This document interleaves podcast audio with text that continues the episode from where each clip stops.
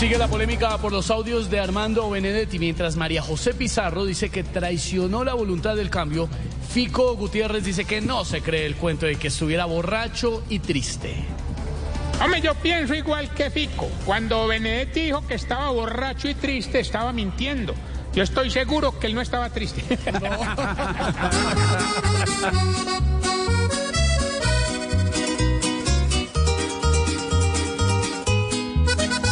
Al pobre de Gustavo con la bebeta de Armando se le echó. Todo a perder. Borracho y deprimido se amenazó hasta él mismo y echó males por doquier. Que ya no le den más guaro, guaro, porque si empieza a beber, vuelve el gobierno una mica, sus ansias de poder.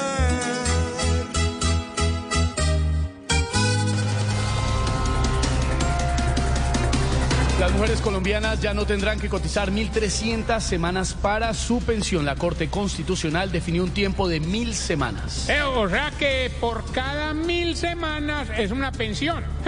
Mejor dicho, Amparo Grisales está feliz porque ya se puede retirar tranquila con las siete pensiones que le quedan. Sea.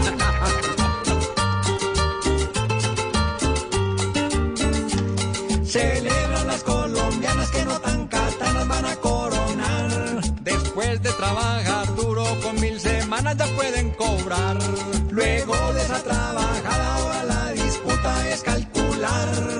esa pensión les alcanza para los servicios y para mercar. Aumentan el sueldo de la vicepresidenta Francia Márquez. Ahora pasará a ganar 32 millones y medio de pesos al mes. Bueno, saludando a todos los donadies que están por acá, todos los empobrecidos que nos están oyendo y viendo.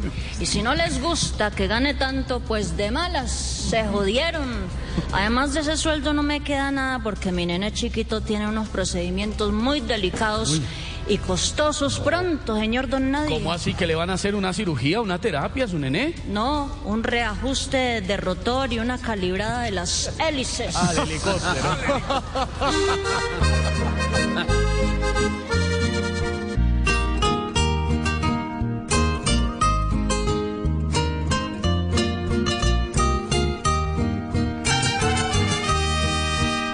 A la vice le suben el sueldo por volar cada cinco segundos y los nadies con la cuenta en ceros viéndola paseando por el mundo.